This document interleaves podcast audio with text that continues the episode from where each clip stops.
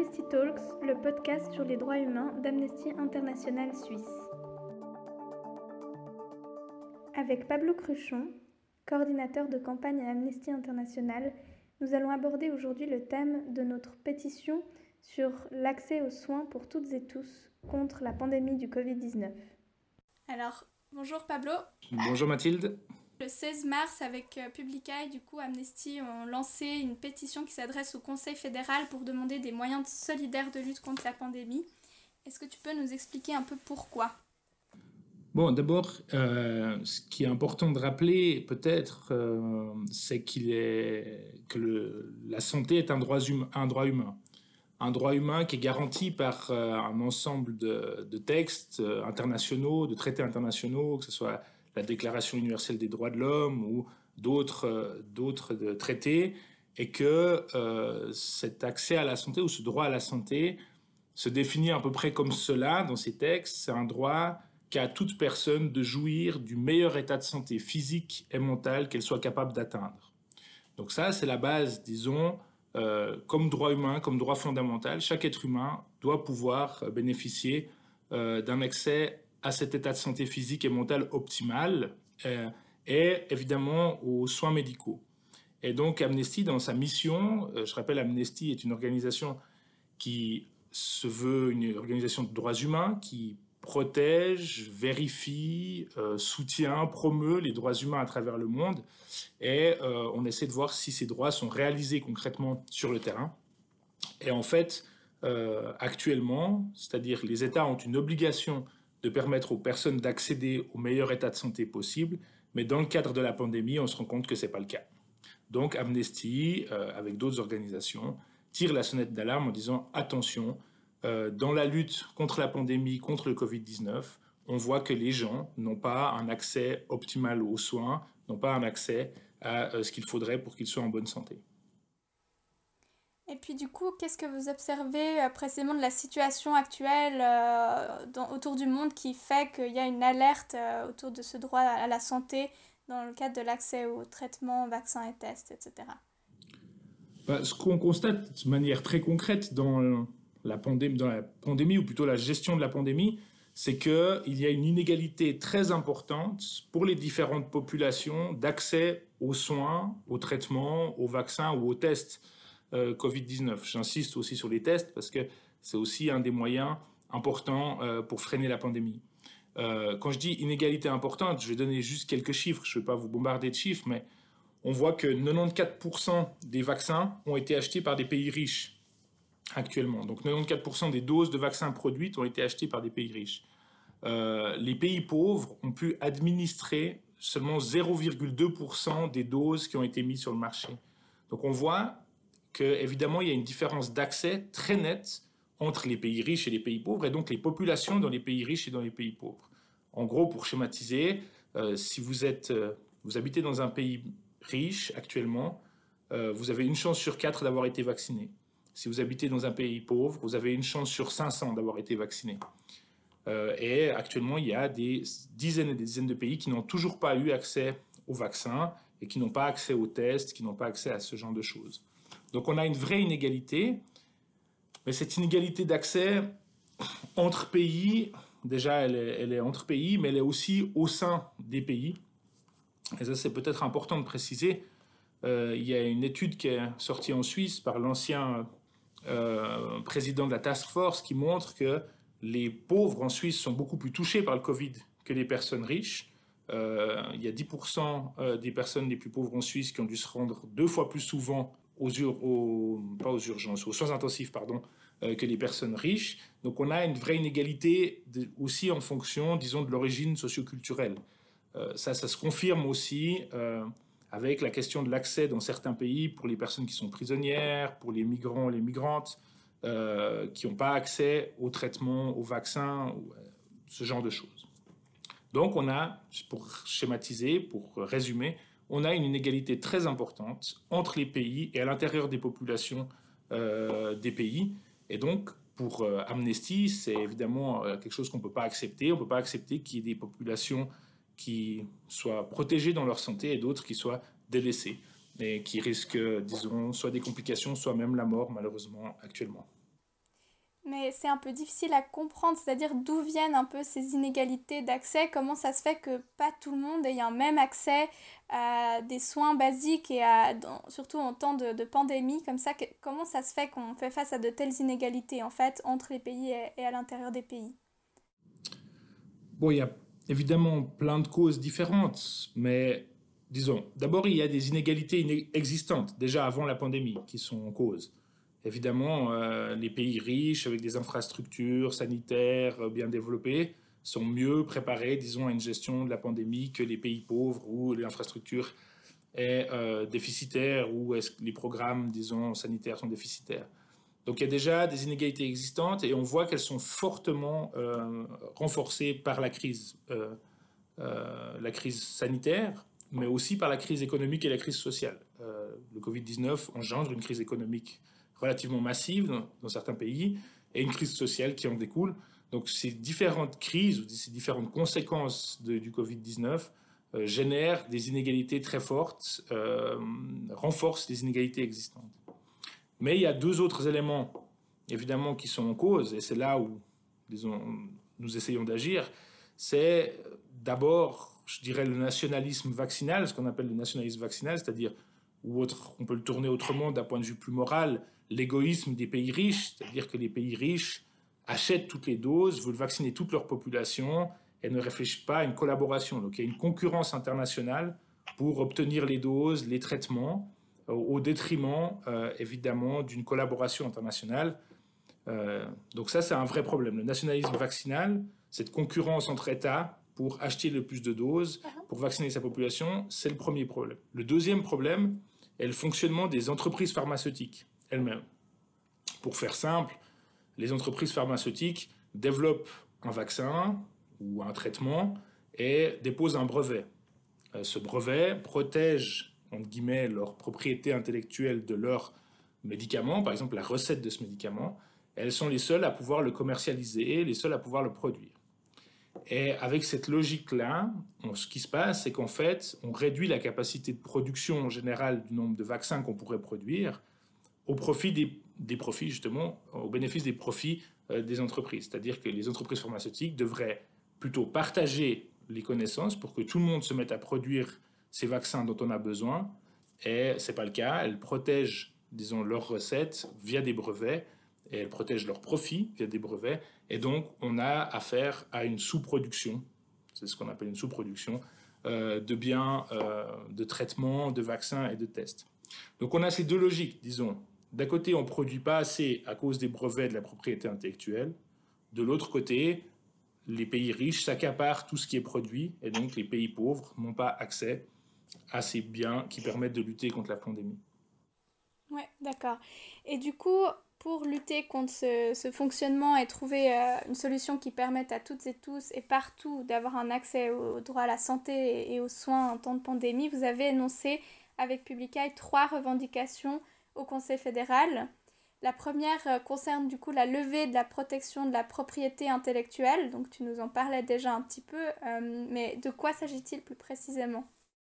Alors rapidement, disons, effectivement, face à ce constat-là d'inégalité, et donc j'aimerais insister, ça, se traduit par des morts, par des millions de morts dans le monde, et, si on fait rien, on va arriver avec une situation où ce coronavirus risque d'être endémique dans les pays du Sud et les gens du Nord vont être vaccinés, euh, pour schématiser. Et l'autre problème, c'est qu'évidemment, euh, si on ne vaccine pas toute la population, l'émergence de variants peut euh, venir. On voit au Brésil, on voit en Inde, il y a des variants qui se développent et on n'est pas à l'abri qu'un de ces variants puisse passer les barrières du vaccin, c'est-à-dire être résistant au vaccin, et donc remettre en cause tous les efforts que nous avons faits depuis des mois et des mois. Donc, je dirais juste il y a un intérêt, pas seulement euh, moral, disons, de, faire, de dire que tout le monde doit avoir accès à la santé, mais il y a aussi un intérêt purement égoïste, je dirais, pour être en sécurité dans le monde, il faut évidemment que tout le monde puisse être vacciné, ou en tout cas avoir accès au traitement, et il faut essayer de combattre la maladie. Alors effectivement, avec Publicae, face à cette situation, avec Publicae et Amnesty, on s'est dit qu'on ne pouvait pas rester sans rien faire, qu'il y avait des violations trop importante des droits humains dans le monde à travers ça. Il fallait agir. Et effectivement, on a lancé donc une pétition avec trois revendications qui s'adressent au Conseil fédéral. Pourquoi il s'adresse au Conseil fédéral? D'abord, peut-être important, parce qu'on estime que c'est une question politique. Nous voulons une gestion politique de cette crise. Nous voulons pouvoir débattre démocratiquement de comment on est pris. Et nous pensons qu'il faut une gestion solidaire de la crise, c'est-à-dire une, gestion qui partage euh, à la fois les ressources, à la fois les traitements, pour essayer d'éviter au maximum le nombre de morts et essayer d'assurer une sécurité pour la population. Et ça, ça passe par cette première revendication qui est la levée de la protection de la propriété intellectuelle. Donc je, dis, je parlais des brevets juste avant. Euh, les brevets, c'est une partie de la propriété intellectuelle. Il existe plein de règles ou de choses qu'on peut déposer. Par simplification, je vais parler des brevets ce soir. Euh, donc les brevets euh, protègent, comme je disais, en fait, la propriété intellectuelle de quelqu'un d'une recette. Mais en fait, ces brevets-là, comme je disais, réduisent la production. Ils limitent la production il y a de deux études, en tout cas, qui ont montré ça. Une étude de l'OMS et une étude de, Médecins sans frontières. Ils ont montré que, à cause des brevets, plusieurs pays ou plusieurs entreprises qui auraient la capacité de produire des vaccins ne peuvent pas le faire. Euh, c'était le cas de l'Inde, c'est le cas du Pakistan, par exemple. Le Pakistan aurait la possibilité de produire, mais parce que la recette n'est pas partagée, si vous voulez, ils sont pas capables, ils peuvent pas faire le, vaccin. Donc d'abord, les brevets ont un effet de limitation de la production. Évidemment, les brevets ont aussi un effet de bloquer le savoir. Ils bloquent le savoir, euh, c'est-à-dire, euh, comme on ne partage pas les connaissances qu'on a fait, comme on ne partage pas les recherches qu'on a fait, ça rend plus difficile l'émergence de nouvelles connaissances et l'émergence de nouvelles innovations. Si je prends l'exemple du début de la pandémie, où les chercheurs ont beaucoup collaboré au niveau international euh, pour échanger leur savoir sur cette, nouvelle molécule, sur ce nouveau virus, sur ces choses, en fait, c'est cette collaboration, entre autres, qui a permis de rapidement produire un vaccin. Et eh ben, le brevet a la logique inverse, c'est-à-dire qu'au lieu de partager, d'améliorer, d'essayer de diffuser la connaissance, on la verrouille et on la garde pour soi. Donc on a un effet, nous disons, on nuit à l'élaboration du savoir, on limite la production, et évidemment, tout ça, pourquoi? Comme je le disais, c'est pour préserver euh, les profits de l'entreprise pharmaceutique, c'est-à-dire pouvoir continuer à vendre selon ses prix, et plus fortement, ça permet surtout aux entreprises pharmaceutiques, comme on dit, de tenir le couteau par le manche, de pouvoir négocier avec les États en étant en position de force. Euh, très concrètement, euh, vu qu'on est les seuls à produire, combien vous proposez pour avoir les doses? Ah, mais les États-Unis proposent plus cher, donc je, je donne aux États-Unis. Ah non, la Suisse renchérit, donc je vends mes doses à la, Suisse. Donc on a un effet, disons, de marchandage euh, de ces biens qui euh, pourtant sont de première nécessité puisqu'ils concernent notre santé et nos vies. Voilà en gros, ces brevets-là donc, sont donc nuisibles actuellement et euh, en rapport à l'enjeu de santé publique, en rapport au danger que, représente la pandémie, il faudrait évidemment immédiatement lever cette propriété intellectuelle. Et malheureusement, la Suisse refuse de le faire. Donc dans la situation actuelle, on a des mécanismes au fond qui empêchent qu'on parvienne à une gestion solidaire de la crise qui dans le fond bénéficierait en fait à tout le monde, euh, par tout le monde. Et puis lever la protection euh, sur les brevets, sur la propriété intellectuelle, ça permettrait euh, de produire plus, de partager le savoir et du coup d'amener une, sortie plus rapide aussi de, la pandémie mondiale, à quoi nécessite une réponse globale aussi. Et, du coup, vous avez une deuxième revendication qui est de demander au Conseil fédéral que les entreprises pharmaceutiques basées en Suisse s'engagent dans le programme euh, de partage de connaissances CITAP. Est-ce que tu peux nous, nous expliquer euh, ce qu'est ce programme et puis en quoi ça serait une solution? Oui, alors ce programme CITAP est un programme qui a été mis en place au niveau de l'OMS sur impulsion aussi d'ONG et autres euh, pour partager les connaissances, mutualiser les connaissances. Ça veut dire quoi concrètement? Ça veut dire que euh, une entreprise pharmaceutique qui découvrirait un vaccin, un traitement, donnerait ses résultats de ses recherches, euh, partagerait comme la recette, mais partagerait aussi les moyens de produire, parce qu'une des choses qu'on se rend compte, c'est que non seulement il faut avoir la recette du vaccin, mais il faut avoir les compétences pour faire cette recette. Disons, il faut être, il faut la recette et le cuisinier, si vous voulez, comme image. Et, donc, euh, CITAP est vraiment une plateforme collaborative volontaire, hein, c'est sur base volontaire, euh, où on, demande aux entreprises de se mettre ensemble, les entreprises pharmaceutiques, pour échanger leur savoir, pour faire progresser la science, pour faire progresser la lutte contre la pandémie. C'est un projet qui a été lancé il y a plus d'une année, qui était un très bon projet, qui avait pour but justement de, dépasser cette, cette, idée de concurrence, de profit au bénéfice disons, du bien commun et de la santé euh, en général. Malheureusement, après une année et quelques d'existence, aucune entreprise pharmaceutique euh, n'a rejoint CITAP concrètement euh, pour partager ses connaissances. Donc il y a un échec de, ça parce qu'il y a une absence de volonté politique des États et une absence de volonté évidemment des entreprises pharmaceutiques. Donc nous, on demande à la Suisse non seulement qu'elle s'engage dans le programme CITAP, mais on demande qu'elle incite les entreprises sur le territoire suisse à rejoindre CITAP. Pourquoi c'est important, les entreprises suisses? Parce qu'il y a au moins deux entreprises suisses qui sont, enfin trois qui sont importantes. Euh, il y a une entreprise très connue qui s'appelle Roche qui produit énormément de tests, des tests diagnostiques hein, qu'on peut faire, euh, notamment les tests euh, rapides, ceux qui permettent de faire ça sans une grosse infrastructure.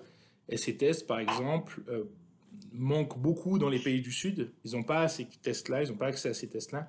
Et euh, évidemment, il y aurait vraiment un intérêt à ce que cette entreprise participe à ce programme CITA, partage ses connaissances, partage ce savoir-faire pour que d'autres puissent produire ces tests rapides euh, dans d'autres pays. Il existe aussi d'autres entreprises en Suisse euh, qui vont produire un futur traitement, M. Bersin en a parlé, et qui produisent des parties du vaccin. Donc les entreprises suisses sont agissantes, disons, sont partie prenante de l'élaboration de ces solutions à, la pandémie. Et donc, on demande à ce que le Conseil fédéral les incite à participer à cette étape et que ces entreprises disent maintenant, OK, on met notre profit un petit moment derrière et on met le bien commun, la santé des gens au premier plan et on partage nos connaissances et on fait avancer la science le plus rapidement possible.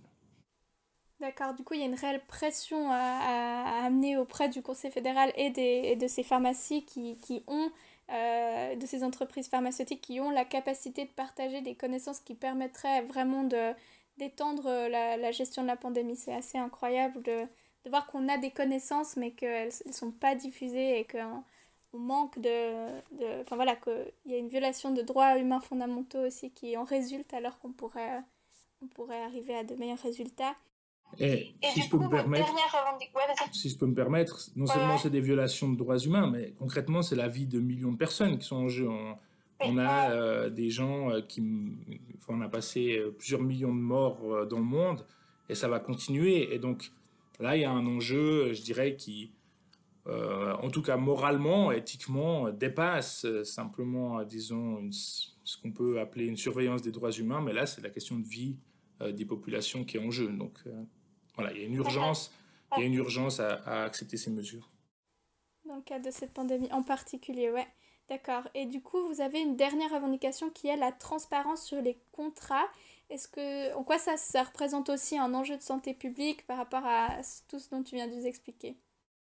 Bon, c'est d'abord, qu'est-ce que ça veut dire la transparence? Il faut savoir que la Suisse a passé des contrats donc avec des entreprises pharmaceutiques pour commander les vaccins, les doses de vaccins, avec plusieurs entreprises pharmaceutiques. Et euh, ces contrats, donc la nature de ce contrat sont euh, définis comme un secret d'affaires et donc ne sont pas publics. Malgré des demandes des ONG, ces contrats restent secrets. Et nous, on estime que c'est un enjeu important pour plusieurs raisons. D'abord parce que ces vaccins sont achetés avec l'argent du contribuable, évidemment. C'est l'argent des impôts qui payent ces vaccins et donc il nous semble assez normal que les contribuables puissent savoir ce qu'ils paient et comment ça se, fait. Deuxièmement, il y a un enjeu de santé publique très important. On parle de vaccination de masse. Enfin voilà, on dit qu'il faut 70-80% de la population qui doit se vacciner. Donc c'est l'ensemble de la population suisse qui devra se vacciner, qui va devoir aller euh, là. Et donc on a besoin de savoir quelles sont les conditions posées par l'entreprise, les entreprises pharmaceutiques, l'industrie pharmaceutique. Notamment, un point qui est assez important, c'est qu'il y a des rumeurs qui courent comme quoi euh, les entreprises ont mis une clause pour, être, euh, pour échapper aux responsabilités des effets secondaires. Euh, c'est en tout cas une clause qui a été faite dans d'autres pays et c'est un vrai enjeu de savoir si voilà, il y a des effets secondaires qui apparaissent. Est-ce que les entreprises pharmaceutiques seront responsables de ces effets secondaires ou pas? Et voilà, ça c'est par exemple un enjeu de santé publique. La troisième chose, évidemment, c'est que le secret des affaires permet euh, de faire des négociations fructueuses pour les entreprises pharmaceutiques. Ça veut dire concrètement qu'ils peuvent euh, masquer combien ils ont fait payer à d'autres pays. Ils peuvent dire, euh, voilà, la Suisse a payé tant, alors que ce n'est pas vrai. S'il n'y a pas de transparence sur les prix, évidemment, ça permet aux entreprises pharmaceutiques d'être en position de force dans les négociations et de faire monter les prix aussi pour prioriser les gens en disant, voilà, vous voulez être servi en premier, vous payez plus, etc. Donc il y a la transparence limite l'inflation des prix au niveau international, limite euh, la montée des prix. Et le dernier point important, pourquoi la transparence est importante, d'abord c'est parce que c'est un principe démocratique de base, euh, un principe démocratique et éthique. Euh, c'est la condition de la liberté de l'information, par exemple. Comment un, un, un, citoyen ou un individu ou un habitant de Suisse peut se former une opinion sur la situation s'il n'a pas l'ensemble des éléments.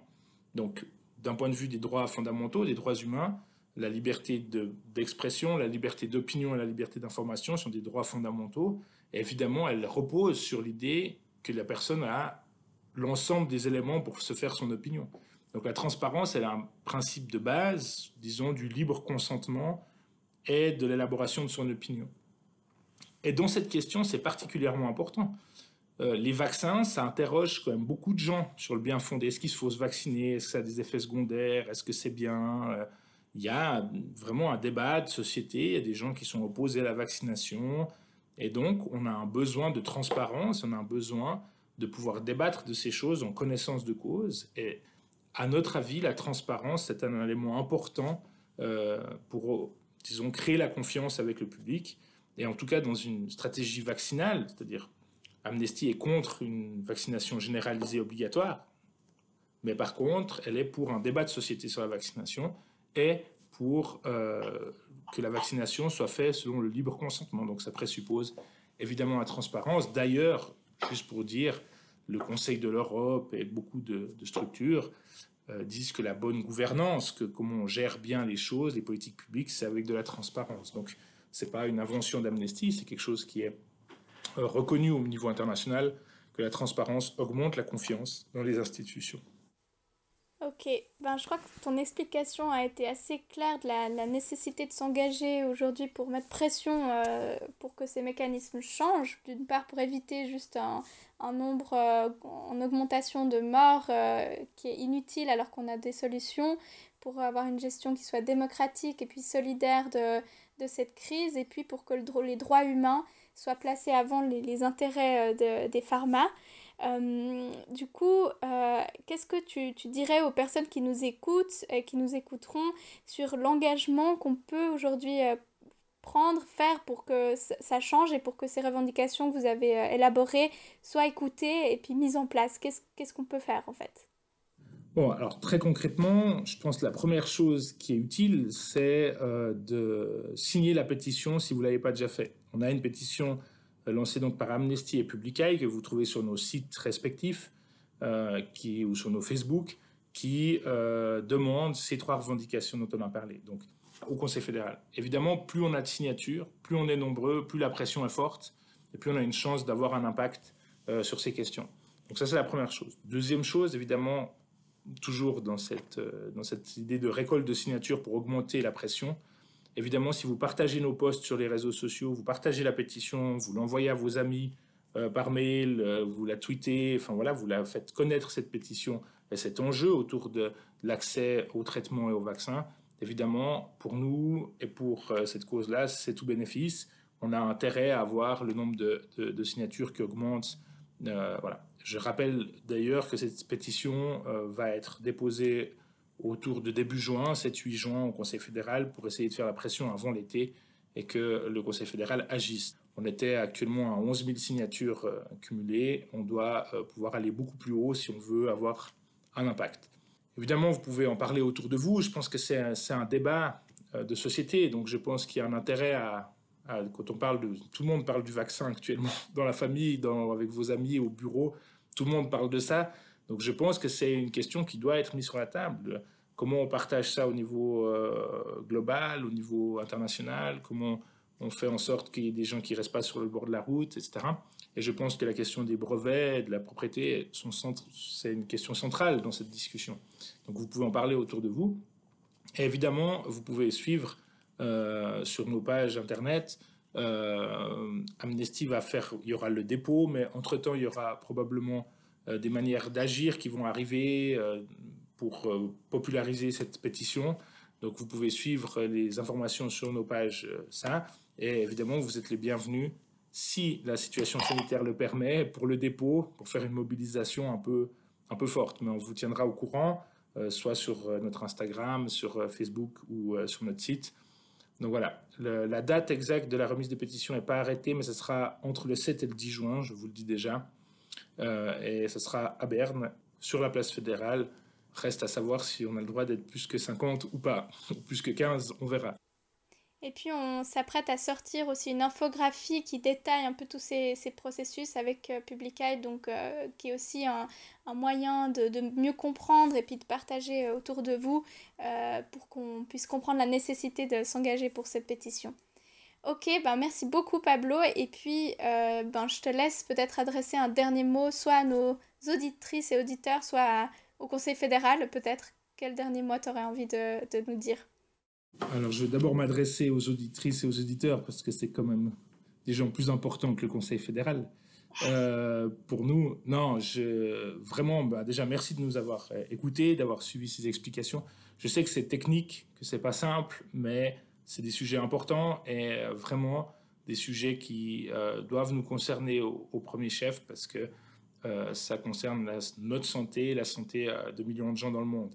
Euh, vous remercier, mais aussi vous inciter à agir sur cette question, à vous engager, que ce soit avec Amnesty ou avec Publicae sur cette question, à relayer nos postes, à signer cette pétition et à faire en sorte qu'on parle de ça. Euh, et au Conseil fédéral, évidemment, euh, j'ai envie de dire quelque chose quand même. J'ai envie de dire que nous attendons réellement un engagement du Conseil fédéral pour sortir de cette crise, de cette pandémie, mais par le haut, par une sortie solidaire de crise, pas une sortie où seuls euh, les plus nantis peuvent euh, avoir accès à la santé, aux vaccins et après aux biens culturels et autres. On veut une sortie de crise solidaire euh, qui s'organise au niveau mondial aussi. Et la population suisse attend cet engagement. Concrètement, ça veut dire qu'il faut, pour une fois, faire passer la santé avant les profits des entreprises. Et de ce point de vue-là, le Conseil fédéral doit agir. Merci beaucoup. Alors n'hésitez pas à nous suivre, à partager nos posts sur les réseaux sociaux, à en parler autour de vous et à nous contacter même si vous avez euh, envie d'aller plus loin. Nous vous donnons rendez-vous le 8 juin 2021 pour le dépôt de la pétition à Berne sur la place fédérale. D'ici là, à la prochaine fois sur Amnesty Talks.